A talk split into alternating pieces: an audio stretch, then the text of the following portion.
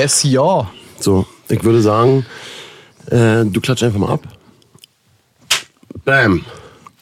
Wir sind's. Die Parkour-Nerds, eure freundlichen Parkour-Papas aus der Nachbarschaft. Jetzt aber gerade ein bisschen weiter weg, also erweiterte Nachbarschaft. Ja, ihr seht's vielleicht, äh, jedenfalls die, die das Video gucken, äh, der Parkour-Nerds-Hype ist real. Wir haben uns jetzt hier ein kleines Studio aufgebaut. Nein, äh, manche haben es ja mitbekommen, ich bin ja auch Sänger der Band SDP und wir sind hier zum Arbeiten in schöner Umgebung. Echt? Und Ja. ja. Ja. ja, bin ich wirklich. Ich Ja, bin's. ja. Ich bin's wirklich. Ähm, äh, ja, in besonderer Umgebung zum Arbeiten und ich krieg halt einfach nicht genug vom Arbeiten. Und deswegen habe ich Martin eingeladen. Und wir machen eine nice Parkour-Nerds-Folge. Es wird spannend. Willst du mich mal kurz vorstellen? Ja. Außer, außer dass ich äh, ein Sänger bin. Ja, ähm, äh, Dark ist natürlich nicht nur Sänger, sondern ähm, also oder möchte gerne Sänger sein. Äh, also er singt auch. Er ist auch ähm, äh, Parcours-Trainer, Trasseur, ähm, also jemand, der Parcours macht. Parcours-Trainer bei Parkour One. Parkour One ist eine äh, große deutschsprachige Parcours-Schule mit verschiedenen ähm, ja, Unternehmen, Bereichen, Zweigstellen in Deutschland und der Schweiz. Und ähm, so sind wir quasi uns auch begegnet über die Parcours-Ecke, haben uns irgendwann mal beim Training getroffen. Da haben wir gar nicht, noch, gar nicht so richtig drüber geredet, lustigerweise, fällt mir gerade Ja, auf. nee, das erzählen wir am Ende der ersten Staffel. Erzählen wir mal, was mit Parkour One auf sich hat, wie wir uns kennengelernt haben, solche ganzen Sachen. Äh, jetzt reicht es einfach äh, zur Vorstellung auch zu sagen, dass Martin Geschäftsführer bei Parkour One Berlin auch ist und ähm, der Erfinder des, der korrekten Ausführung des deutschen Präzisionssprungs. Kann man das so sagen? Kann man das so sagen, Martin? Nein, das kann man nicht so sagen. Okay. Außerdem äh, hast du studiert. Du hättest Lehrer werden können. Ich habe es auch sogar zu Ende studiert. Genau, aber du bist dann doch Parkourlehrer geworden. Äh, und ich habe Germanistik und Publizistikwissenschaften studiert. Zusammen verfügen wir über knapp 30 Jahre Parcours-Erfahrung und die teilen wir mit euch. Mit doppeltem gefährlichem Halbwissen. Ja, und ab und zu mal ein schlechtes Wortspiel darf auch sein. Gut, das reicht. In der letzten Folge war die Vorstellung viel zu lang. Das haben wir jetzt aber ganz gut hingekriegt, würde ich sagen. Haben wir auf jeden Fall gut hingekriegt. Ja. Jetzt haben wir auch schon mal durcheinander geredet, das ist natürlich immer weniger gut hingekriegt. Das hat schon mal besser geklappt. Ich merke den Urlaub bei dir, Martin. Du bist nicht mehr so bissig. nee, äh, genau, du warst im Urlaub, deswegen haben wir ein kleines Päuschen gemacht. Deswegen ist es wahrscheinlich für uns alle gut, wenn wir mal versuchen anzuknüpfen, wo wir herkommen äh, mit der letzten Folge. Kriegst, kriegst du es gebacken? Ja, es war eine, eine Folge, die ich finde im Nachhinein sehr darauf abgehoben hat, was kann man eigentlich äh, von Parcours lernen, selbst wenn man keinen Parcours macht. Also was ist so- das Mindset eines Trasseurs? Was, wie kann man das vielleicht auch einsetzen, um äh, ja, seinen Alltag irgendwie besser auf die Reihe zu kriegen? Wie gehe ich mit Herausforderungen um? Was sind Entscheidungen, die ich in meinem Leben zu treffen habe?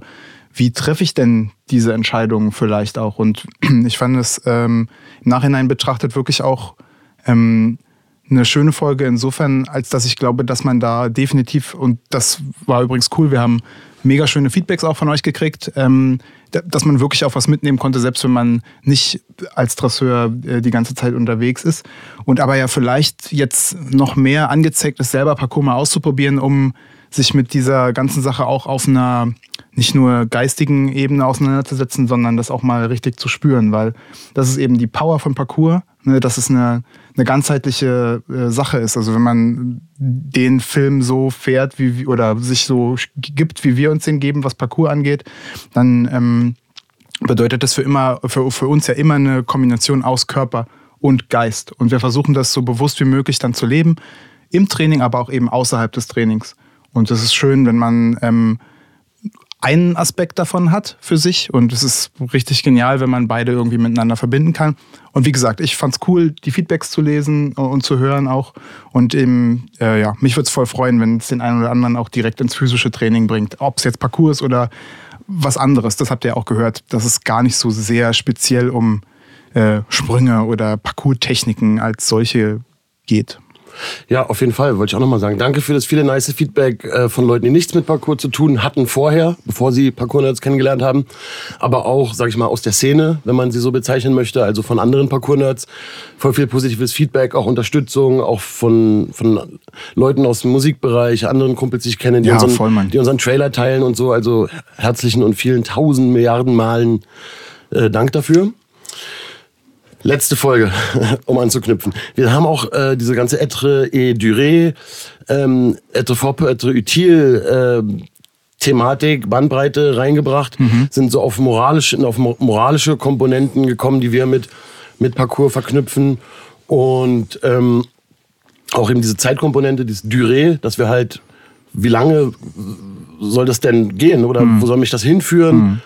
Ähm, von da aus können wir jetzt natürlich äh, mannigfaltig irgendwo in, in, die, in die Thematiken reinspringen, die alle voll Sinn ergeben und auch mega interessant sind. Für uns zumindest. Für uns. Aus gegebenem, an, gege, gege, gegebenem Anlass ähm, hatten wir gedacht, ey, machen wir hier eine Spezialfolge. Wir sind ja auch an einem anderen Ort. Spezialort. Spezialort und dann haben wir uns gedacht, nee, Alter, was soll das mit Spezialfolge? Wir sind Trasseure, es- das ist jetzt eine Spezialfolge und die anderen sind irgendwie Standardfolgen oder so. Nee, nee, nee, es gibt immer nur volle Möhre, also jede Folge ist eine Spezialfolge. Trotzdem gibt es einen gegebenen Anlass und zwar ähm, hatte ich einen Unfall vor kurzem. Ihr seht, mir geht's äh, nicht nur scheinbar, sondern sogar anscheinend und auch wirklich äh, gut. Ich werde die Geschichte später nochmal genauer erzählen. Der Unfall hat auch nur indirekt äh, mit Parcours zu tun. Aber wir nehmen das zum Anlass, auch über Verletzungen im Parcours zu sprechen. Wir haben schon mal darüber gesprochen, äh, Vorsicht, Lebensgefahr heißt die Folge. Wozu Parcours haben wir schon über Risiken gesprochen und warum ich diese Risiken auf mich nehme. Aber wir haben nicht darüber gesprochen, äh, haben wir uns schon mal die Knochen gebrochen, ähm, weil die Frage höre ich übelst oft, nicht nur in Kommentaren, sondern auch im Privatleben. Das ist einer der ersten oder zweiten Gedanken von den Leuten, wenn sie hören, ah, du machst Parcours, ist halt, ähm, wie oft hast du dich schon verletzt? Oder wie viele Knochen hattest du schon gebrochen? Weil sie sich das so vorstellen, ähm, könnte ja auch so sein, wenn man nur die Videos sieht, könnte ja sein, dass die Leute immer nur das Beste, wo es mal klappt, zeigen. Man weiß es ja nicht. Bei Skatern ist es ja oft so. Kein Disrespect, aber die probieren die Tricks ganz oft und sie klappen nicht, sie klappen nicht. Es gibt eine richtige Fallkultur, Ja. auch eine Kultur, Verletzungen in Kauf zu nehmen. Das gehört da dazu, das will ich gar nicht verurteilen.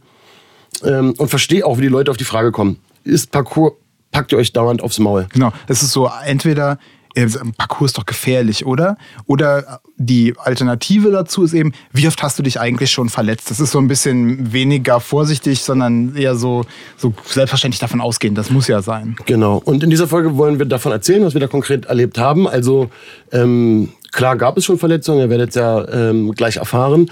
Wir wollen aber auch dann auch darüber sprechen, wie geht man denn dann vielleicht mit der Verletzung oder dem Unfall um? Was macht das auch mit dem Kopf? Ja. Wie ordnet man das ein? Was hat es vielleicht auch für Folgen und was glauben wir aus unserer Erfahrung, was ist ein nützliches Mindset, wenn man einen Unfall, eine Verletzung erfahren hat, um damit umzugehen? Das werden wir versuchen heute zu schaffen. Wir werden es wahrscheinlich nicht erreichen. Nein, natürlich werden wir das erreichen. Alter, klar. Ähm, was ist hier eigentlich konkret passiert? Da, was, was, du gerade schon so angeschnitten hast. Willst du uns da mal aufklären, konkret? Ja. Ich habe es ja schon so gehört, aber wir haben ehrlicherweise noch nicht sehr viel mehr im Detail darüber gesprochen, als kurz ähm, telefonmäßig, als ich im Urlaub war. Nee, das stimmt. Das wäre jetzt auch ein bisschen äh, nervig, wenn ich dir das schon komplett einmal erzählt hätte, das jetzt dir nochmal künstlich zu erzählen. Nee, nee, da. Ich erzähle es dir nochmal ganz ausführlich und ihr dürft alle teilhaben. Ich muss aber an der Stelle, weil eigentlich ist es nicht witzig, äh, eine Triggerwarnung aussprechen. Und zwar an meine Mama. Weil ich habe ihr die Geschichte bis zum Zeitpunkt noch nicht erzählt. Die ist gerade im Urlaub.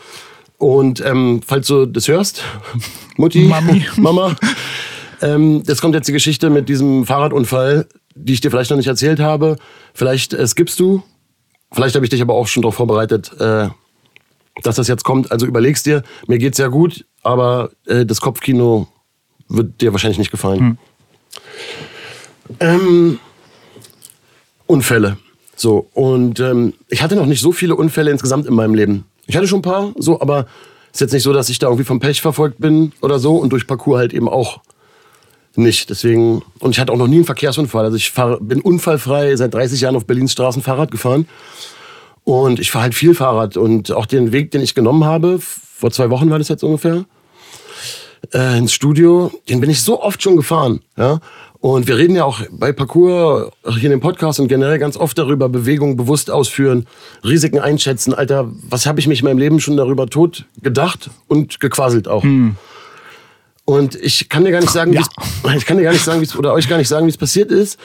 Ich bin halt aus einer Einfahrt rausgekommen, bin übelst selber schuld gewesen und bin aus der Perspektive von dem Autofahrer in der 30-Zone einfach auf die Straße geschossen. So. Ich, und ich kann auch gar nicht richtig erklären, wie das passiert sein kann. Aber die einzige Antwort ist, dass ich die Strecke so gut kenne, dass Automatismen gelaufen sind und ich da eigentlich immer gucke. Und der Winkel aber so blöd war, dass ich es nicht dachte, es kommt kein Auto oder mein Unterbewusstes. Ich war nicht bewusst und da ist ja schon mal der erste Schlüssel, um mhm. den Unfall zu verstehen. Obwohl ich halt immer aufpasse und ich stehe halt auf der Straße. Also was ich jetzt erzähle, ist natürlich äh, eine Geschichte oder eine Situation, die ist vielleicht eine Sekunde maximal, ne? Aber nur kurz zum Verständnis, also so klassisches Fahrschulszenario, ne? Du, du fährst so, du, du bist so der Autofahrer und so aus dem Augenwinkel heraus kommt so das kleine Mädchen mit dem Fahrrad zwischen den zwei Autos, die auf dem Seitenstreifen parken, so rausgefahren. Ja, so wie du es in der Fahrschule hast. So ja. kommt so ein Vollhonk, Alter, einfach auf die Straße gefahren. Ja. So. Und ähm, in dem Moment, wo ich auf die Straße war und plötzlich das Auto wahrgenommen habe, was auf mich zukommt, setzte halt wirklich eine ganz, ganz krasse äh, Bullet Time ein. Also für die, die das nicht kennen, Bullet Time kommt ja eigentlich so aus Matrix und Computerspielen, also eine richtig äh, empfundene Zeitlupe. Eigentlich kennt es jeder, wenn man was sehr schockierendes, schreckhaftmäßiges erlebt hat, vielleicht einen Unfall oder so, und man erinnert sich kurz danach daran zurück oder auch später, scheint einem halt die Zeit wie in die Länge gezogen. Oft hat man aber das Gefühl, dass man nicht handeln konnte. Also man ist wie gelähmt so in dieser Zeit und kann die Zeitlupe gar nicht nutzen. Es scheint nur so. Mhm. Scheint nur so. Ja. Ich hatte aber schon durch Parcours und auch auf der Bühne, äh, wenn alles da sehr gut läuft, krasse Flow-Momente, wo ich voll handlungsfähig war, aber voll in diesem Bullet-Time-Modus. Ich dachte schon auf der Bühne auch mal äh, bei einem Song, die Musik ist zu langsam. Weil ich ja wusste, wann ich die Schritte so mache. Wir hatten da so eine kleine Choreo. Und ich denke, ich mach's, ich mach's zu langsam. Ich mach's, ich mach's halbe Geschwindigkeit. Und ich gucke zu Vincent drüber und alles stimmt. Und ich denke, hä? Das ist doch dann, hä? Dann habe ich gemerkt, nee, ich bin im Timing. Es ist, ich nehme es so langsam wahr und ich hatte das lange. Hm. Und es hat auch funktioniert. Also ich konnte voll viel nachdenken, so über eine Strophe, die zum Beispiel jetzt kommt, oder in der Strophe. Und die sind ja teilweise nur 15 Sekunden oder 30 Sekunden lang oder so. Und ähm, bei Parcours halt eben natürlich auch, wenn, wenn ich mich sehr konzentriere, so dass ich die Zeit so vergesse und auf jeden Fall so viel wahrnehme in so kurzer Zeit, dass ich auch einen Zeitlupeneffekt habe. Den ich aber nicht so zeitlupig wahrnehme. Mhm. Ja, konnte man dem jetzt folgen, nicht, dass ich mich hier in, in nee, nee. Kraut und Rüben falle. Nee, nee, ich, also ich versuche natürlich zu relaten und ich kenne das ja auch. Also ähm, äh, ein klassisches Ding, wenn du dich ähm, auf was Komplexes vorbereitest und du bist dann im Sprung drin ne? und du, du kannst das alles genau steuern und du siehst genau und das, du hast natürlich gar nicht so viel, also in der Normalzeit hättest du gar nicht die Möglichkeit, dir das alles so zu überlegen und in dem Augenblick bist du halt, bist du halt darauf geeicht. So, auch weil du die Möglichkeit hattest, dir das vorher alles nochmal durchzudenken. Aber das ist ja eben ein Spezialfall. Man hat ja nicht die Möglichkeit, sich durchzudenken und trotzdem kann kann das, äh, kann das passieren. Aber erzähl ja. mal weiter erstmal. Ja, ähm, ich bin auf der Straße und ich gucke nach links, also ich fahre auf die Straße, ich gucke nach links und ich sehe ein Auto, ne? sehr, sehr nah dran. Und ich denke, Alter, das Auto steht auf der Straße, denke ich erst. Weil ich wusste noch nicht, dass ich mich schon, dass mein Körper schon längst das Auto als Gefahr erkannt hatte und mich schon so auf einen Adrenalin-Modus geschickt hatte, dass ich, das habe ich noch gar nicht gemerkt. Ich denke nur, warum steht denn da das Auto mitten auf der Straße? Und wie gesagt, ich befinde mich gerade in einer Sekunde, die ich erzähle, ne? Mhm. So insgesamt. Und ich denke so, das steht nicht, das fährt. Das kommt auf mich zu. Und ich sehe den Fahrer und der Fahrer guckt gerade äh, ein bisschen nach links, weil er auf so eine Einfahrt, ob da jemand rauskommt, gucken musste. Auf eine andere. Und ich habe noch gar nicht mehr richtig gesehen, wie sein Blick mich trifft. So. Und ne, ich bin jetzt auf dem Fahrrad, also bin auf meinem Fahrrad genau im rechten Winkel seitlich zu dem Auto. Das hätte mich vorher in der Breitseite mich äh, mitgenommen. Und ich versuche halt aufzustehen, um irgendwie von dieser Motorhaube wegzukommen auf meinem Fahrrad. Und der erwischt mich äh, am Bein. Ich habe natürlich in dem Moment nicht gespürt, wo er mich erwischt, aber er erwischt mich am Bein. Und Dicker, ich liege auf der Motorhaube. Und der hat noch nicht mal gebremst gehabt, weil ich bin immer noch in der Sekunde. Ja, krass. So. Ich lieg mit dem Rücken auf der Motorhaube und nehme die Gesichter von den Leuten auf der Straße um mich rum wahr, die so sich an den Kopf fassen äh, und schreien, Alter, so, nein, ah, und so. So, und ich denke, aber dann war ich schon wieder handlungsfähig. Also erstmal habe ich versucht aufzustehen. Das ist ja auch schon mal eine Handlung. Ja. Dann, äh, als ich auf der Motorhaube lag, wusste ich schon, ich lieg auf der Motorhaube. Geil, ich lieg nicht unterm Auto. Und der wird gleich bremsen und ich werde nach vorne fallen. Das habe ich gecheckt, Alter. So, und dann ähm, hat er gebremst und ich bin nach vorne runtergefallen. Und ich habe es leider nicht geschafft, äh, richtig ganz vernünftig zu landen. Das heißt, äh, so, ich bin schon ein bisschen auf dem Hintern gelandet, aber auch auf meinen Füßen. Und ich habe mich, hab mich auch mit der Hand abgestützt, aber habe mir auch nichts getan am Handgelenk. So, ähm, ja, dann habe ich mich noch kurz gefreut, dass das Auto jetzt nicht hinter mir in mich einschlägt. So. Und dann kamen die Leute, kamen die Leute, Kurz gefreut. ja, dann kamen die Leute angerannt, ich bin aufgestanden, habe kurz gewartet, ob jetzt, weiß ich nicht, ob doch irgendwas ist. Und naja, ich hatte halt echt nur eine Prellung am Bein und ganz leicht, ganz leicht, ähm, ganz leichte Prellung in der Ferse, aber wirklich nur leichte, so dass ich gut laufen konnte. Ich habe es gespürt. Ja, und dann musste ich natürlich, habe ich mich von Vincent abholen lassen, das war in der Nähe vom Studio und musste mich auch erstmal davon erholen. Ich wusste auch nicht, kommt jetzt, geht vielleicht noch jetzt Adrenalin weg und ich spüre plötzlich, es tut ganz woanders noch weh, wo ich gedacht, doch noch mit dem Kopf irgendwo. Manchmal merkt man ja Sachen nicht, obwohl Ja. ich habe alles gecheckt habe halt. Ja. Ne? ja, und dann hat sich rauskristallisiert, es ist alles in Ordnung, Alter. So, und da steckt äh, so vieles drin, weil es so krass nicht parkourmäßig war und das Gegenteil von dem, was ich auch in dem, äh, in dem Podcast bisher erzählt habe, in diesem Moment auf die Straße zu fahren. Es hätte nicht passieren dürfen. Auf gar keinen Fall. Weil äh, es war, ich habe zwar erzählt gerade, wie cool ich im Bullet-Time-Modus gehandelt habe. Das möchte ich auch gerne erzählen, weil es für mich krass war. Und ich glaube auch, dass ich dafür gearbeitet habe, dass die Situation so glimpflich ausgegangen ist. Aber wenn der Typ zu schnell gefahren wäre, also danke nochmal Wolfgang, dass du äh, die 30-Zone einhältst, weil wenn der 40 oder 50 gefahren wäre, weil da hinten ist noch eine grüne Ampel, wäre die Sache anders.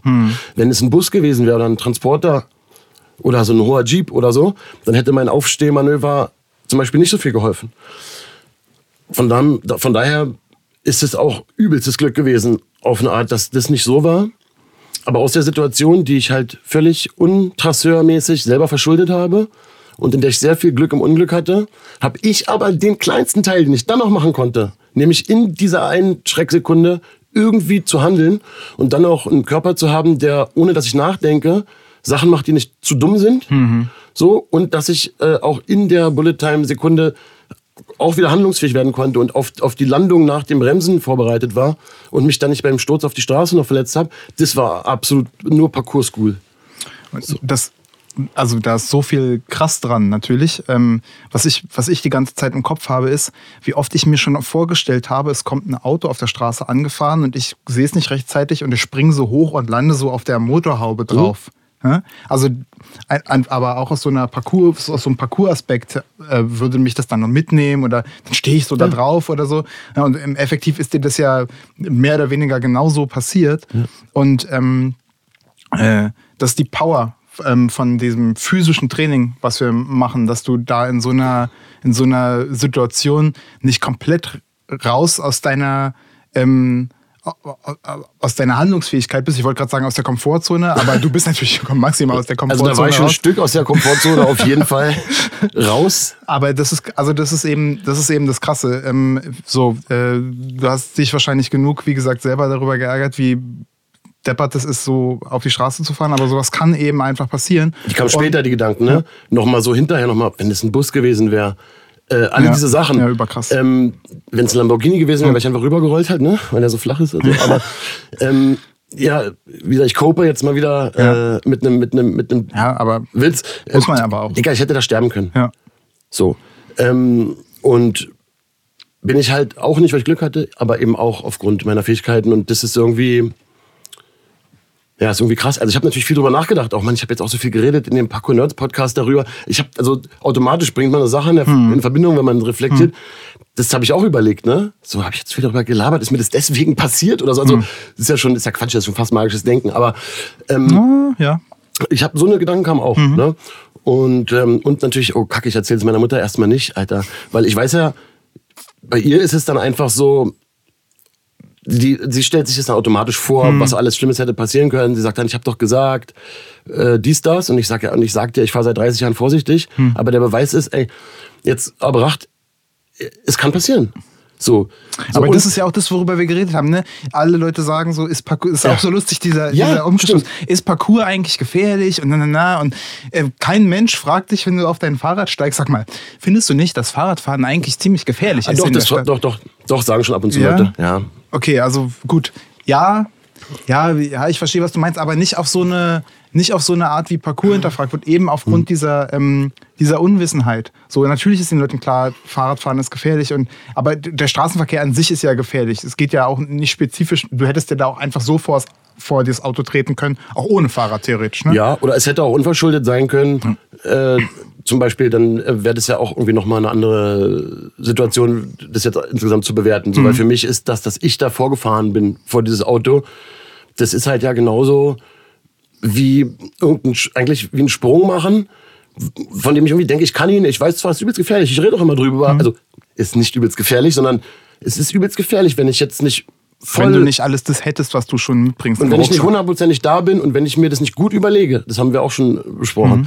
Und das ist genauso, als wenn ich halt einfach so, ein, so einen Sprung ziehe in Höhe, weil ich irgendwie denke, ah, halt doch schon x-mal gemacht, so und gar nicht richtig da bin und dann äh, mich verletze. So ähnlich ist dieses auf die Straße einfach fahren. Ich habe mich auf meine Fähigkeiten verlassen, schon tausendmal gemacht. Ich war nicht richtig da, obwohl es um Gesundheit, Leben und Tod geht, Straßenverkehr. Hm. Und bang, passiert halt. Was mir, was mir dazu auch noch einfällt, ähm, ist äh, dieses, diese Attitüde des Bereitseins. Ne? Also das, was wir auch ähm, speziell in unserem Coaching ähm, die ganze Zeit ja, fast schon predigen. Ähm, und ähm, zum Beispiel, äh, da erzählen wir auf jeden Fall noch ein bisschen was zu, denke ich, wenn wir über Parkour One sprechen und ähm, äh, über wie wir eigentlich ähm, unterrichten. Vielleicht könnt, könnte man da ja auch noch ein bisschen mehr zu machen, können wir mal gucken. Ähm, und äh, eine wichtige Sache da ist, die Bereitschaft im Training halt voll aufrechtzuerhalten und zwar von am, vom Anfang des zweistündigen Trainings bis zum Ende. Und eine Sache ist zum Beispiel halt zu versuchen, unbewusste Prozesse, die einfach so passieren, wie zum Beispiel sich die Hände in die Hosentaschen zu stecken oder sich irgendwo anzulehnen oder sowas, wo man ganz oft eigentlich gar nicht im Bewussten das tut, sondern das sind Automatismen, dass wir die abstellen wollen. Deswegen haben wir ähm, diese Liegestützregel. Wenn man die Hände in die Hosentaschen steckt, dann macht man zehn Liegestütze. Ja, das erzählen wir bestimmt noch mal genauer, wie genau. wir das machen. Oder halt nicht hinsetzen, nicht anlehnen, äh, keine unbewussten Bewegungen machen, um diese Bereitschaft Die Bereitschaft aufrechtzuerhalten. Genau, und das ist eben genau das, diese, diese Parcoursbereitschaft, maximale Parcoursbereitschaft, maximale Parcoursbereitschaft, Bereitschaft, ähm, die Insider wissen, was wir meinen. Ähm, das ist das ist ein Wert an sich, also das ist ein, das ist was, was mir auch, also diese Achtsamkeit ähm, auf sich selbst, was tue ich eigentlich, ähm, jeden Augenblick auch so bewusst wie möglich wahrzunehmen und auch zu erkennen, okay, wie sitze ich denn jetzt hier eigentlich gerade da oder was machen meine Hände und das sind alles diese, diese ähm, Fähigkeiten, ähm, die ich oder Fertigkeiten, die ich dann brauche, um in so einem Sprung beispielsweise, den ich mache, auch zu erkennen, okay, ich bin ein bisschen zu viel gesprungen oder zu ein bisschen ho zu hoch oder die Kante ist doch vielleicht rutschiger, ich muss mein, meine Landung irgendwie anpassen und so. Das sind alles Sachen, die wir ganz, ganz ähm, die ganz, ganz wichtig sind und die wir manchmal sehr bewusst, manchmal weniger bewusst, aber es ist immer da, trainieren. Und ähm, in so einem Augenblick sind das natürlich Skills, die äh, ja, da ähm, tatsächlich das Leben retten können. Ja, auf, auf jeden Fall. Es ist für mich jetzt im Nachhinein betrachtet, es ist die Situation meines Lebens, wo ich am aller, allermeisten das, was ich mit Parcours wirklich trainiere, körperlich und mental, gebraucht habe. Mhm. Und, und zwar so, wie es im Real Life ist. Nämlich nicht, dass jemand sagt, jetzt kommt der große Test, mhm. so, sondern es ist plötzlich. Ja. Du bist mittendrin in der Situation. So sind die krassen Sachen im Leben ganz oft. Es klopft keiner an und sagt übrigens in zehn Minuten, äh, da wird's richtig hart. Da wird's richtig hart.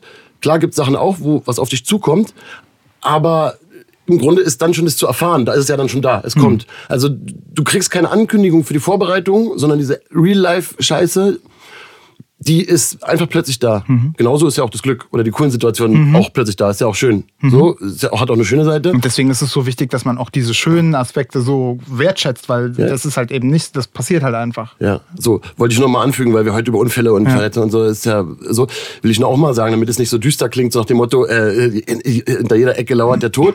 Aber ihr wisst, ist ja irgendwie auch so, genauso wie hinter, hinter jeder Ecke ja vielleicht die, vielleicht die große Liebe lauert oder das große Glück oder so. Egal, gehen wir mal andermal drauf ein. Äh, das war jetzt ein bisschen verkürzt.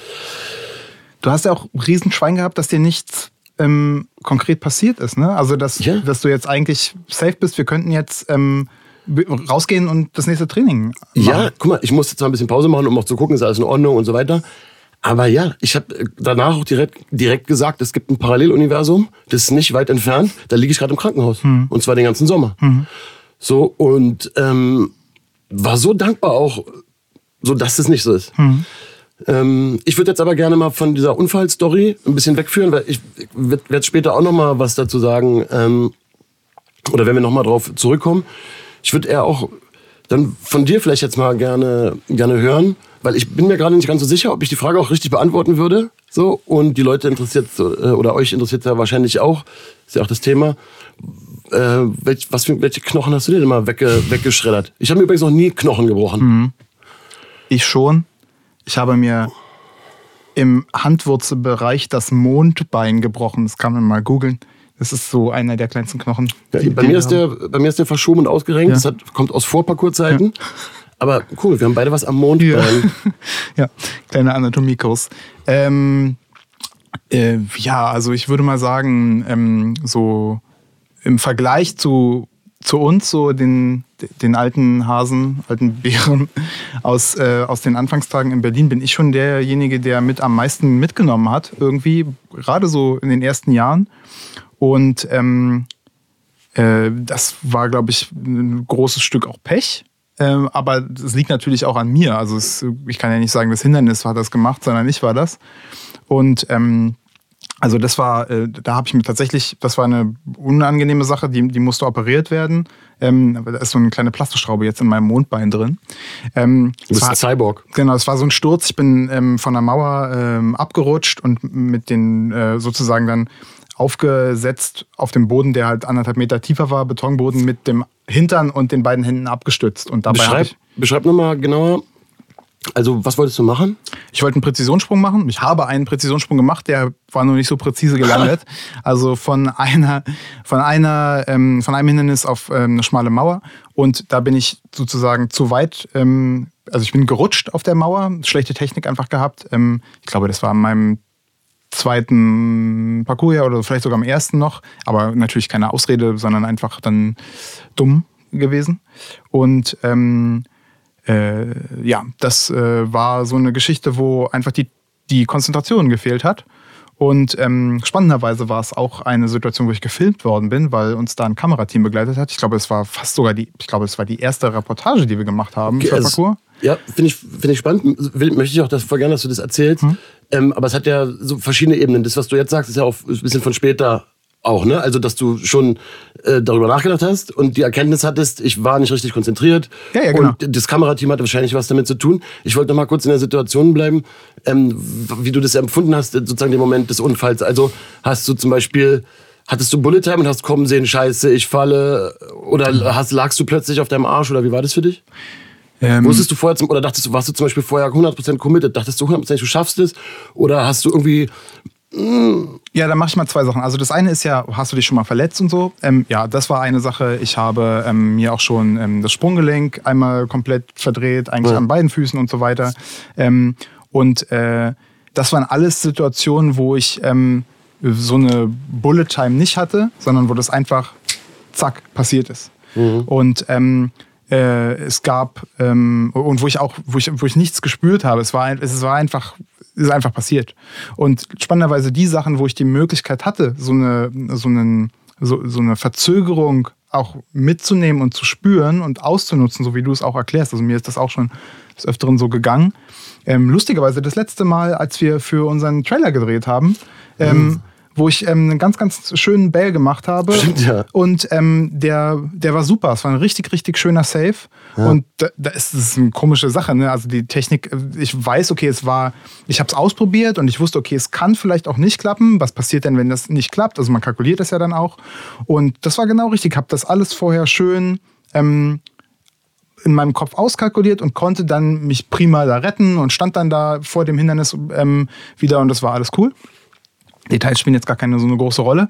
Und in solch, solche Situationen hatte ich öfter schon. Und je älter ich werde oder je mehr meine Trainingserfahrung ist, umso mehr kann ich so eine Situation auch ähm, bewusst äh, mir machen und, und, ähm, und auch mich darauf vorbereiten, dass sowas vielleicht passiert. Und ähm, seit einigen Jahren habe ich mich nicht mehr verletzt beim Training. Also, also ich würde sagen, fast die letzten zwei, die zwei, zwei Drittel meines Trainingsdaseins, äh, Parcours-Trainings, die letzten zwei Drittel waren, liefen eigentlich verletzungsfrei. Also ich habe diese ganzen dummen Sachen nur am Anfang abgeholt. Und ja, meine Reflexion darauf ähm, äh, habe ich schon so ein bisschen gegeben, aber das war, weil ich ähm, nicht im Moment genug gewesen bin, sondern äh, woanders war und gedacht habe, ich müsste Dinge pushen und, ähm, und so ähm, äh, einfach ja, da, da so in die Situation reindrehen und drücken und mit Absicht irgendwas wollen und Hauptsache so durch, Augen zu und durchmäßig und das ist natürlich total bescheuert. Also, ja, voll. Es ist auch mehrere interessante Sachen, weil du hast gesagt, mit Absicht was wollen. Mhm. Und wollen bedeutet ja etwas mit Absicht tun. Mhm. Und es gibt ja, es gibt ja kein, ja. Ne? Und es gibt ja auch kein Imperativ. Du kannst ja nicht zu jemandem sagen, eigentlich wolle es. Mhm. So, du kannst sagen, mach's, du kannst ihn zwingen, mhm. aber du kannst nicht sagen, er soll es wollen. Mhm. So, ähm, und wenn du sagst, sozusagen. Das ne, sind schon die Gedanken, die Mindgames, die da passieren. Das sind schon Mindgames, in ja. den einen Formulierungen, die du benutzt hast, sind schon mehrere Ebenen von Mindgames mhm. äh, drin. Äh, äh es, äh, es wollen zu wollen mhm. oder wie auch immer. Mhm. Ähm, und das ist genau natürlich ein Punkt, auf den, ich, auf den ich oder wir in der ganzen Folge heute hinaus wollen, dass die Reflexion und das Überlegen, wie kam es zu dem, äh, zu dem Unfall, was war mein Zutun, was waren die mhm. Gründe, übelst wichtig ist. Ähm, natürlich auch, um damit es nicht nochmal passiert, mhm. aber auch und auch um den maximalen Benefit aus dem Fehler zu ziehen. Man sagt ja, aus Fehlern lernt man am besten, du musst scheitern mhm. und so weiter. Mhm. Auch mal fallen, wieder aufstehen und so. Ja, man das, fällt hin, um wieder aufzustehen. Ja, ja, genau. Das sagt sich ja auch immer alles äh, äh, so schön leicht. Mhm. Aber damit das, meiner Meinung nach, oder ich denke unserer Meinung nach, muss man, damit man das am besten kann, so die Sachen auch durchdenken. Wie ist es passiert? Warum? Was ist mein Anteil daran? Ja, und äh, vor allen Dingen auch Verantwortung übernehmen. Also nicht sagen, also ne, ähm, ganz, ich kann mich noch genau daran erinnern, warum passiert es immer mir? Ja. So dieser Gedanke. Also den, den hatte, den hatte Heute ist so ein Scheißtag. Ja. So, da kann ich auch mal was spoilern. Die Tage unterscheiden sich nicht und äh, nichts liegt an einem Tag. So und äh, so, ich, ich, also ich verstehe, wie diese Metaphern und wie diese Aussagen mhm. gemeint sind, aber ich mag die halt nicht, ja. weil die oft, oft genau so ein, so ein Mechanismus hat, der irgendwie immer nach außen irgendwas, was einem widerfährt, wofür mhm. man oft auch viel kann, so äh, nach außen irgendwie verlagert und dann endet man dabei zu sagen, ja, der Tag hat schon so scheiße angefangen, der Tag war scheiße. Ich sag bestimmt auch mal so eine Formulierung, mhm. aber das ist Quatsch, mhm. weil der Tag ist keine Einheit. Es ist eher dein Inneres, dein Leben. Eine ganz andere Dynamiken, die eine Rolle spielen und so, nicht der Tag. So. Aber warum passiert das immer mir? Das kann man ja auf zwei Ebenen dann auch eben betrachten. Ne? Also du kannst sagen, du kannst das sagen und denken, ach, du bist, ich bin so ein Pechvogel und immer ich und das ist so ungerecht und aber warum passiert es immer mir? Was zur Hölle hat denn, was ist denn mein eigener Anteil daran? Es kann doch nicht sein, dass nur mir das passiert aus Zufall. Da muss doch irgendwas dran sein. Ich muss doch in irgendeiner Form ähm, einen Anteil an diesen Dingen haben. Und natürlich ist das manchmal nicht so und manchmal hat man auch einfach eine Pechsträhne. Und es gibt ganz, ganz viele Dinge, die einem widerfahren, wo man auch nicht glauben sollte, dass man daran einen Anteil hat. Äh, das ist auch super wichtig. Also ähm, man äh, äh, manchmal passieren schlimme Dinge und es bringt dann, ähm, ist es dann ganz automatisch zu denken, man hätte irgendwas damit zu tun. Also das will ich auch damit gar nicht sagen. Nee. Aber die ähm, äh, die, diese Überlegung, warum passiert mir das und so in so eine halbe Depression reinzurutschen, ähm, die war halt auch super wichtig, weil das genau, was du gerade gesagt hast, dann natürlich passiert. Ich hinterfrage ähm, meine, meine Motivation, ich hinterfrage, warum, also worüber wir auch schon gesprochen haben, warum tue ich das eigentlich? Also, was, wenn mir das schon die ganze Zeit, was ist denn mein, mein, mein Antrieb, mich solchen Situationen auszusetzen? Und ja, das, ich merke ja gerade, das ist das, was passieren kann scheiße, also sollte ich das jetzt lieber lassen oder sollte ich vielleicht mal darüber nachdenken, wie, ähm, wie das dazu kommen kann? Sollte ich irgendwie meinen mein, äh,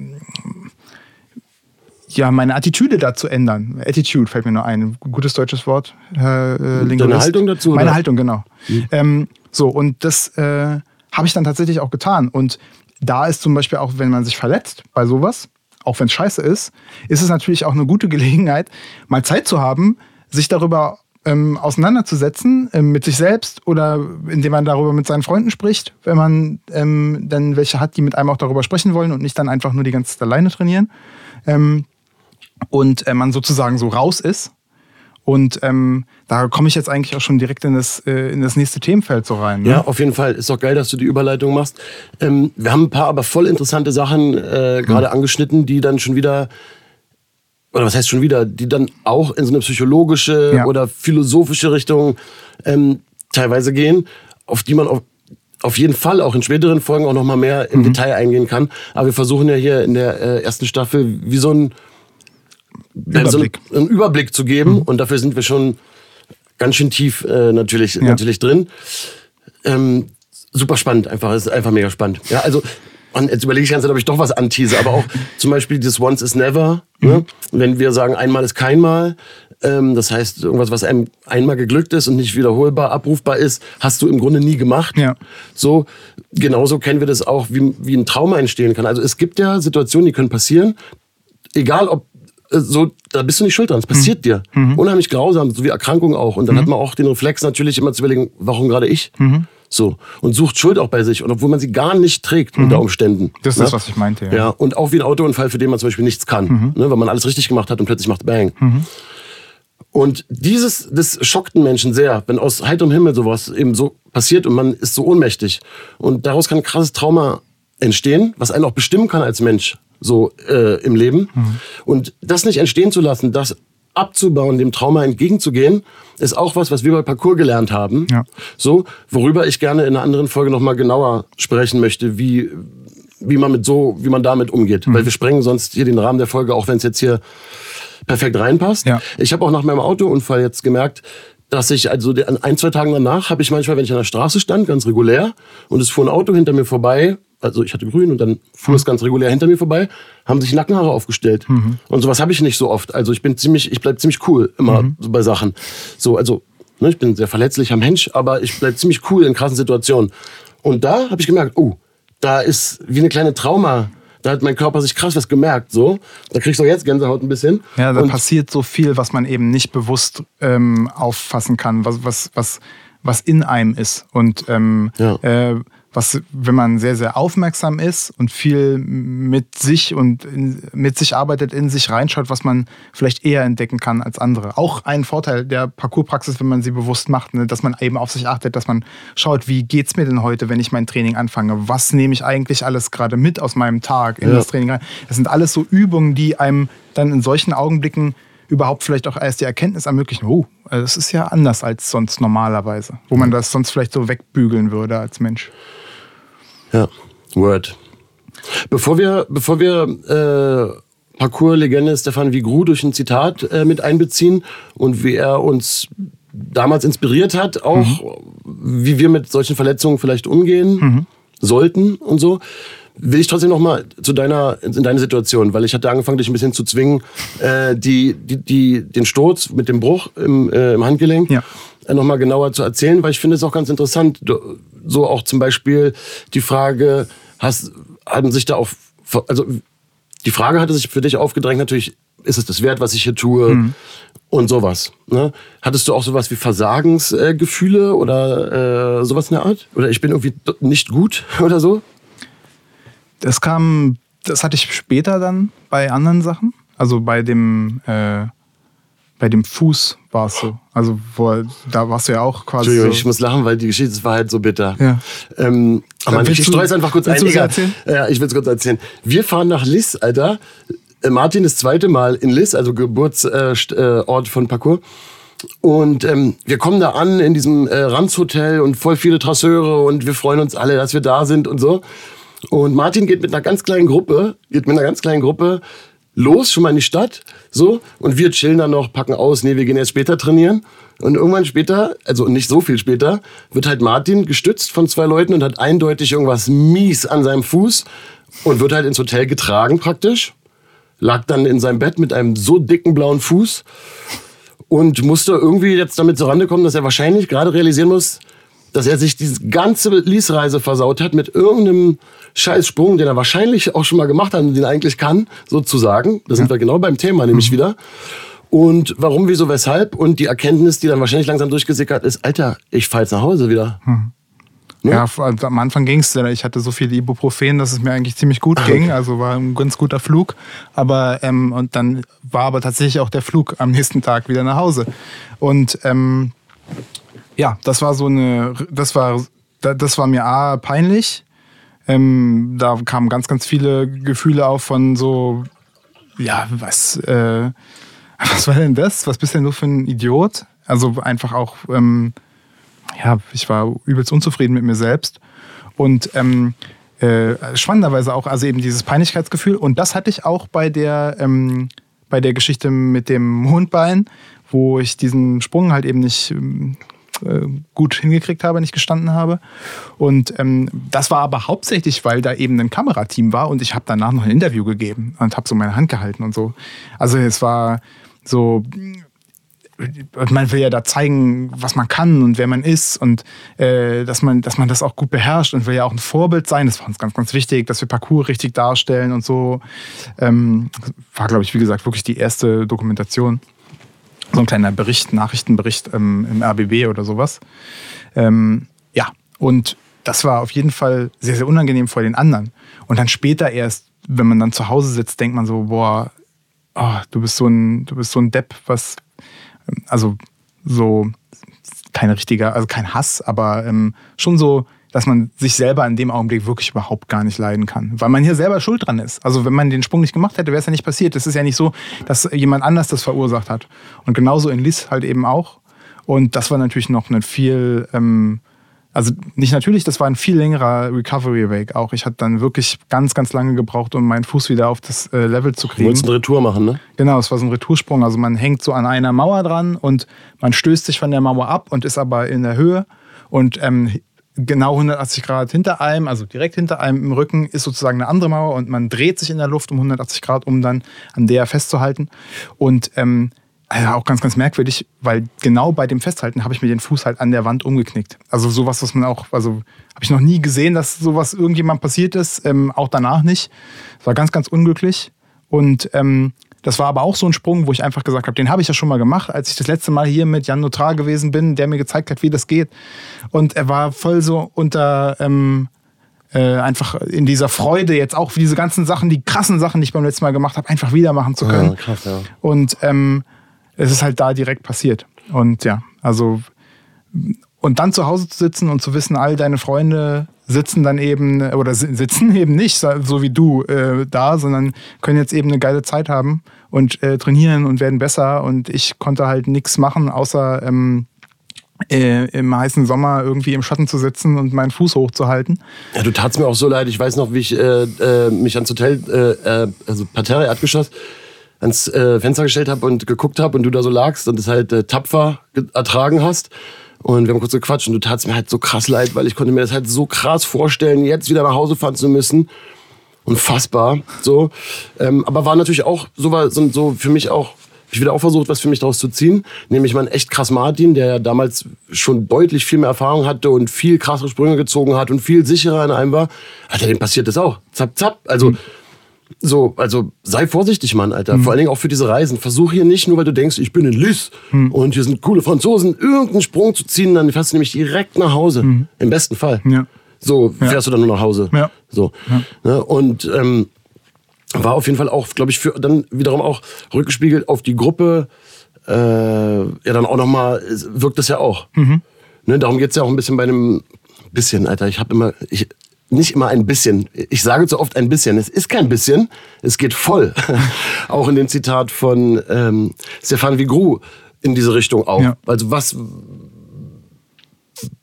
was bedeutet es auch konkret für mein Umfeld, oder für mich in Bezug zu meinem Umfeld, mit meinen Freunden, wenn ich verletzt bin, was hat das für Auswirkungen mhm. äh, aufs Leben? Und es kommt total darauf an, was man sich da eben für ein Umfeld aufgebaut hat oder in welchem Umfeld man ist und in welchem Umfeld man trainiert. Das trifft natürlich nicht ausschließlich auf Parcours zu, sondern eigentlich auf alle ähm, äh, Tätigkeiten, die man irgendwie äh, sozial ausführt und wo ähm, der eigene, der, der eigene Selbstwert, der, das eigene im Ich das Ideal, was man von sich selber hat, daran hängt auch in dieser, in dieser sozialen Tätigkeit. Ähm, soll ich das mal vorlesen oder willst du? Ja, also wir, ich versuche gerade zu systematisieren äh, in meinem Kopf. Mhm. Und dann fiel mir einfach ein absolute Parcoursbereitschaft. Und ich dachte, dass vielleicht für diese Folge heute es angemessen ist für euch, wenn ihr Lust habt, äh, mal in der vollen Hocke im Full Squat, in der Russenhocke, sagt man, äh, fünf Minuten der Folge zu hören oder zu gucken. Ja, ich mache das jetzt nicht, weil ich ähm, ich Man wollte ich ey, so, so leidet doch die Folge. Nee, es geht jetzt nicht mit dem Mikrofon. Ich wollte ja, es ja nur mal zeigen. Also so sieht Ach so, aus. Ja, okay. Ja? Ich dachte, nee, nee, nee, die Aufgaben sind nicht für uns. Wir müssen uns aufs Reden ja, äh, konzentrieren. Aber macht es doch. Ist cool. ist gesund. Cool. Macht Spaß. Ähm, und wir müssen mit dem Zitat, würde ich sagen, äh, wirklich einen guten Schluss Schlusspunkt finden, mhm. um aus der Folge rauszufinden. Und wie es auch immer ist, sind mir jetzt schon wieder so viele neue Sachen eingefallen und Bereiche, über die ich eigentlich gerne einfach was äh, erzählen möchte mit meiner mit meinem Parcours missionarischen Eifer so ähm, es macht mir auch noch mal mehr Spaß jetzt weil ich halt merke wie die Leute auch wirklich zuhören ja. und wie das Feedback auch zu ganz detaillierten Sachen kommt und und es auch cool cool funktioniert dass die Leute sich halt wie du vorhin angesprochen hast auch wiedererkennen äh, in den Sachen die wir erzählen mhm. und ja, da fallen mir jetzt, wenn wir miteinander reden, ist halt voll inspirierend, Alter. Da komme ich halt auf so viel mehr, äh, so viel mehr Themen noch. Das macht, das macht ultra Spaß. Mhm. So. Deswegen verzetteln wir uns nicht und du schnappst dir den digitalen Zettel ja. und haust mal das Zitat raus. Stefan Vigru ist auch einer ist, der oldschool, schooligsten Parcours-Menschen. Genau, es war, war sozusagen ähm, einer der Schüler von David, als ähm, David dann äh, von den Yamaks sich ähm, mehr oder weniger getrennt hat ähm, und mit ähm, äh, Sebastian Foucault zusammen trainiert hat. Und die haben dann ja die Gruppe Les Traceurs gegründet. Und ähm, Vigro ist einer dieser ähm, Menschen, die dort in der Gruppe mit dabei gewesen sind. Also die Gruppe, die uns allen unseren Namen gegeben hat. Also ein Traceur, jemand, mhm. der Parcours macht. Hast du ihn schon mal getroffen? Ähm, ja, ich habe Stefan schon getroffen, genau. Ähm, krass inspirierende Persönlichkeit, ist ganz viel in der Welt rumgekommen, ähm, hat ähm, äh, in Dubai eine große Parcourschule aufgebaut, jetzt in den letzten Jahren. Ist jetzt gerade wieder in Frankreich. Ähm, davor war er in Thailand, hat Parkour Generations mitgegründet. Das ist so die erste große Parcours-Schule, äh, ähm, die ähm, beheimatet ist in London, aber auch so auf der ganzen Welt ihre ähm, Zweigstellen hat. Und ähm, genau, also es ist eine ganz, ganz wichtige Figur in der Parkourkultur. Und ähm, es gibt ein, äh, eine Dokumentation von Julie Angel, die heißt ähm, The, The Monkey Returns oder L'Échange et des Retours. Mhm. Ähm, gibt es auch auf YouTube ähm, zu finden. Empfehle ich total. Das ist eine richtig, richtig ganz, ganz tolle ähm, kleine Dokumentation. Haben wir, glaube ich, auch schon ein oder zweimal erwähnt. Ihr findet es in den ersten zwei Folgen auf jeden Fall auch in dem äh, hinterlegten Dokument, ähm, eine ausführliche äh, Zusammenfassung der Parcoursgeschichte. Sehr es, korrekt, sehr, lieber Martin. Genau, da ist das äh, hinterlegt und jetzt will ich dieses Zitat einmal. Äh, Beglücke uns mit diesem großartigen Zitat von einem Franzosen, der sehr schlecht Englisch spricht. Ja, oder sprach. Also damals konnte er es noch. Sprach. Also, also jetzt ist es deutlich besser, by the way. Ja, pardon, Stefan. Ja. um, ähm, when you're injured, you really feel alone because in our sport, what makes you strong is because you are moving. Everybody looks at you and listens to you because you are moving and you do some good stuff. At this time, I was not so bad. I was kind of proud. Uh, I was kind of proud of me, and just like that, you lose everything. Also, äh, zapp, ein Augenblick und alles ist Willst du es auf Geschichte. Deutsch nochmal äh, paraphrasieren, ja. so auf kurz mal wiedergeben? Ja. Also ähm, man fühlt sich extrem alleine ähm, oder er hat sich sehr, er, er, er spricht so, als wenn das so generell so ist. Was Wovon auch, spricht er denn Was überhaupt? auch super spannend ist, wenn man sich ähm, verletzt, dass man dann eben allein ist, dass man äh, sich sehr darüber definiert, wie die eigenen Fähigkeiten sind ähm, im Parcours und wenn man äh, schon was erreicht hat, dass man darauf stolz und man freut sich, wenn die Freunde das auch abfeiern, mit denen man zusammen trainiert und ähm, sobald man nicht mehr trainieren kann, weil man sich verletzt hat, dann ist halt dieses Sozialgefüge weg. Es ist der Selbstwert ähm, ja daran geknüpft. Das heißt, der ist auch weg. Und ähm, er sagt, es ist halt einfach so, wenn ähm, du verletzt bist und das, äh, was ihm da passiert ist, war eine sehr, sehr schlimme Verletzung, wo er ähm, über zwei Jahre gebraucht hat, um da wieder einigermaßen äh, gut rauszukommen, mehrere Operationen im Knie. Ähm, dann ist das quasi eigentlich eine große Depression, in die man da reinfällt. Und ähm, ja, ich finde, dass er sagt es so, als wenn das so, so standardmäßig so ist. Ähm, aber es war natürlich für ihn ganz konkret so. Und ähm, für mich, als ich das gehört habe, war so, wow, krass. Also mal davon abgesehen, dass ich ja auch so Situationen hatte, wo ich ähm, äh, mehrere Monate nicht trainieren konnte, weil ich einfach äh, verletzt war. Zum Beispiel eben dieser umgeknickte Fuß, ähm, wo ich mir wahrscheinlich diverse Sachen gebrochen oder ähm, ähm, ausgerenkt habe. Ähm, ja, das, äh, also das ist doch aber scheiße. Also das darf doch eigentlich nicht sein. Also die Frage sozusagen, ähm, äh, wodurch definiere ich mich eigentlich ähm, als Mensch, als Trasseur? Ist es wirklich, ähm, wie ich mich fühle, ist das abhängig davon, ob ich jetzt den Sprung machen kann oder nicht? Oder ob ich jetzt ähm, hier mein Parcours-Training machen kann oder nicht? Das ist doch Kacke. Also ich kann doch nicht irgendwie sowas Geiles wie Parcours-Training machen, was mir so viele ähm, Erkenntnisse bringt, so viel nützt für mich und meinen Alltag, mir, mich als Mensch mir, mir so viele schöne Augenblicke gibt und so viele Erkenntnisse über das, wer ich bin und wer ich vielleicht sein möchte. Und dann ist einfach so, ist das alles weg. Nur, weil ich mich jetzt vielleicht für eine bestimmte Zeit, und das ist ja in der Regel so, wenn die Verletzung eben auch wieder ausheilt, was bei den allermeisten Verletzungen ja so ist, ähm, auch wenn es manchmal ein bisschen länger dauert, als man vielleicht denkt, ähm, dann ist es einfach so weg und man ist in einer Depression und man denkt, die Welt ist zu Ende. Das kann doch nicht sein. Richtig, man, man sollte äh, ist meine Erfahrung, keine Monokultur aus seinem Leben sozusagen machen. Vor allen Dingen, wenn ich was habe wie Parcours oder zum Beispiel Musik. Mhm. Ja, komisch, dass ich mit diesen Beispielen jetzt äh, ankomme. Verstehe auch nicht. Verstehe ich auch nicht. Aber ähm, wenn ich sowas habe und ich versuche wirklich meine gesamte Identität nur darauf aufzubauen, ja, das heißt, ich ziehe mein Selbstwertgefühl daraus. Ich habe meine ganzen Erfolgserlebnisse darin. Ich habe mein soziales Umfeld. Mit meinen Freunden vielleicht bin ich nur connected über diese Tätigkeit, mhm. was wir da zusammen machen, diesen Sport oder, oder was auch immer.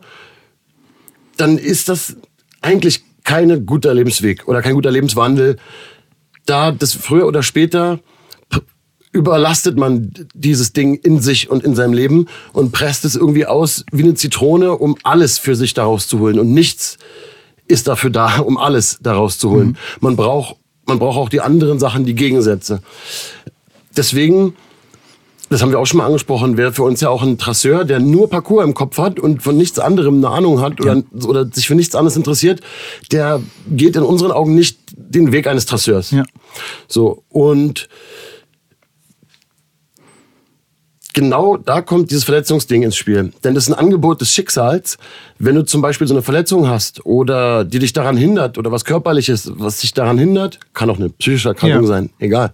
Nicht egal, kommt nee, schon drauf an. Ziemlich, ist eigentlich ziemlich wichtig, dass das ja, eigentlich wirklich keine, also für uns effektiv keine Rolle spielt, ähm, nachdem wir uns damit viel auseinandergesetzt haben. Ob das jetzt hier oben ist, sage ich mal, oder meinetwegen hier ähm, oder hier oder irgendwo anders am Körper, also auch nicht im übertragenen Sinne, ja. ist es eigentlich egal. ja, also klar, die psychische Erkrankung ist genauso krass, mhm. aber es ist anders, weil mit einem gebrochenen Bein kannst du noch besser denken ja, als mit manchen psychischen Erkrankungen. Ja. So, deswegen gibt's da schon nochmal dann konkrete Unterschiede. Aber wenn mich eine Erkrankung, egal von was, zwingt oder daran hindert, das, was ich unheimlich wichtig für mich ist, es auszuführen, nicht mehr tun kann, ist das vielleicht auch, sage ich mal, die Pause, die ich vielleicht hätte mal sowieso machen sollen, äh, zu der ich jetzt gezwungen werde und ich versuche sie anzunehmen und zu reflektieren. Und wenn ich dann zum Beispiel merke, es ist gar niemand von meinen Freunden für mich da, weil ich kann nicht mehr zum Training gehen, ja. dann sollte man die Freundschaften überdenken. Also vielleicht sind die Leute trotzdem cool, aber vielleicht sind es ja nicht Freunde, vielleicht sind es nur Sportskameraden oder ja. so. Ja, also wer ist wirklich noch da? Ja. Und woraus ziehe ich mein Selbstwertgefühl? Ich kann doch nicht mein Selbstwertgefühl daraus ziehen, dass ich so und so viel trainiere und dass ich so und so stark bin oder dass ich so und so viel Sprünge schaffe oder Liegestütze oder Kilo oder Kilometer hm. oder so. Daraus kann ich doch nicht meinen Selbstwert ziehen. So. Und man merkt es aber schmerzlich, wenn man das, wir alle haben das eigentlich, ne? dass wir unseren Selbstwert aus Sachen ziehen, wo es vielleicht nicht unbedingt herkommen sollte mhm. oder so, mhm. weil wir kompensieren. Und das merkt man schmerzlich, wenn man das nicht mehr hat. Wie ein, wie ein, wie ein Junkie, der an seine Droge nicht mehr rankommt, wenn man es jetzt ganz überspitzt sagen will. Und ähm, äh, das, was, ich da, was mir dazu direkt einfällt, ist, diese Dinge sind uns ja wichtig. Also wir brauchen, also wir, wir nutzen ja Parcours Wir als, Menschen, oder? als nee, wir, also wir, uns, wir Trasseure, wir nutzen ja Parcours als, also wir speziell jetzt, denke ich, nutzen, nicht nur wir ausschließlich, ähm, aber mit dem Mindset, was wir für Parcours haben, wir nutzen ja Parcours als Werkzeug, um uns selbst als Menschen weiterzubringen, voranzubringen, zu lernen, über uns selber zu lernen, die ähm, äh, soziale Interaktion, Freunde, tatsächlich äh, echte Freunde kennenzulernen. Ähm, ähm, unser Leben definiert sich ja dadurch durch eine, für, für einen ganz, ganz großen Teil. Aber eben nicht durch die reine Praxis-Parcours, sondern alles das, was daran geknüpft ist, was mich als Menschen weiter wachsen lässt, was mir die Möglichkeit gibt, mich selbst besser kennenzulernen und zu erkennen, was ist mir eigentlich wichtig, wo will ich hin. Ist es denn so wichtig, dass ich den Sprung jetzt hier schaffe oder nicht? Nein, es geht doch nicht um diesen einzelnen konkreten Sprung, sondern es geht um das, was der Sprung für mich bedeutet. Es geht um die Bedeutung. Und ähm, das ist ja das, was ich dem gebe. Und das kann ich dem auch geben, wenn ich den Sprung jetzt gerade nicht mache. Und ich kann allen möglichen anderen Dingen diese Bedeutung ja auch geben. Und ähm, man verfällt halt dann einen großen Irrtum oder man ist einem großen Irrtum anheimgefallen, wenn man eben denkt, ich kann diese physische Praxis nicht mehr ausführen, dass ich dann meine Erfüllung nicht mehr habe oder diese oder oder bedeutungslos äh, bin oder in Bedeutungslosigkeit versinke, um mich herum nichts von Wert ist. Ähm, einfach nur, weil ich nicht gecheckt habe, dass in allen möglichen Dingen ja Werte und, ähm, und Ideen und Erkenntnismöglichkeiten stecken. Und Parcours ist ja nur ein cooler Weg dahin. Voll. Und wenn das Ziel als Trasseur ist, dich in deiner menschlichen Gesamtheit weiterzuentwickeln und du machst nur Parcours und kannst dich damit nicht in anderen Bereichen weiterentwickeln, kannst du dich als Trasseur nicht weiterentwickeln, obwohl du nur Parcours machst. Ja. Voll geil. Ja. So, nice. Ich wäre auch sowieso bei deinem Plädoyer gerade fast so aufgestanden, so, ja, ja, Martin, ja. Ja, aber ist halt so, Alter. Ne? Und voll nice auch, wie du eine gute Überleitung äh, gemacht hast, als wäre es geplant gewesen, dass wir zu Werten kommen. Ja. Irgendwie, es gibt eine Wertehaltung, die, dem, äh, die, die, die der ganzen Sache zugrunde liegt, beziehungsweise die sich irgendwie daraus entwickelt, auch was wir da getan haben. Das ist wie so Huhn- oder Ei-Ding mäßig. Ne? Man, man geht mit einer Werthaltung irgendwie ran, man entdeckt sie da drin. Und man definiert sie aus, man ver- Ja. stellt für sich fest, was, ist, was steckt da eigentlich drin. Die Werte, die wir für uns als Paco One ausdefiniert haben, die kann man an einer Hand wunderbar bildlich erklären. Und das machen wir in der einer der nächsten Folgen. Ja, ja genau, gut, gut gemacht. Ah, gut gelöst. ja, Martin, Alter, es war mir eine Ehre hier in diesem wunderschönen Ambiente Mir auch, Mann. mit echter Kunst. Das erste Voll Mal nice. Zuschauer. Ah, wer ist denn das? Ja. Äh, Lukas, ich hoffe, es war nicht äh, zu lang. Doch, es war viel zu lang, ne? Also für mich war es nicht zu lang, es hat mir Spaß gemacht. Ich Ja. habe jetzt natürlich vorweggenommen, das mir irgendwie anhören zu können, aber Voll Ja. geil. Okay, ähm, wenn du uns nicht gerne reden hören würdest, wären wir auch nicht so gute Freunde. schließen, wir, schließen wir die Folge mit einem Lachen. Nächste Folge geht's weiter ähm, mit den Werten, die uns beschäftigen und die ihr bestimmt auch in euch tragt. Findet es heraus in Folge 8. Das war's mit Folge 7. Parkour Nerds. Doppeltes gefährliches Halbwissen. Tada.